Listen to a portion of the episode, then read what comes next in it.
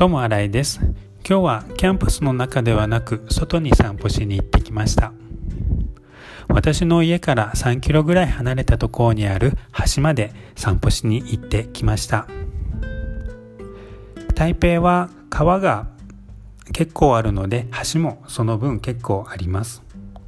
私が今日行ってきた橋は夜になるとレインボー色のライトアップが綺麗な橋です。夜は何回か行ったことあるんですけど昼はそんなに行ったことないので今日は天気も大丈夫だったので行ってきました。コロナの制限が軽くなった初めての休日の日だったので結構人も多かったです。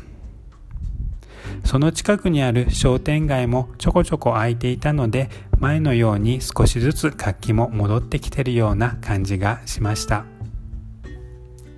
往復1時間ちょっとだったんですけどだいたい1万ちょっと何歩かぐらいで帰ってこれました。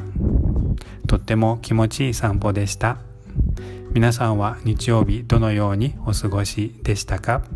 友新井でした。ありがとうございます。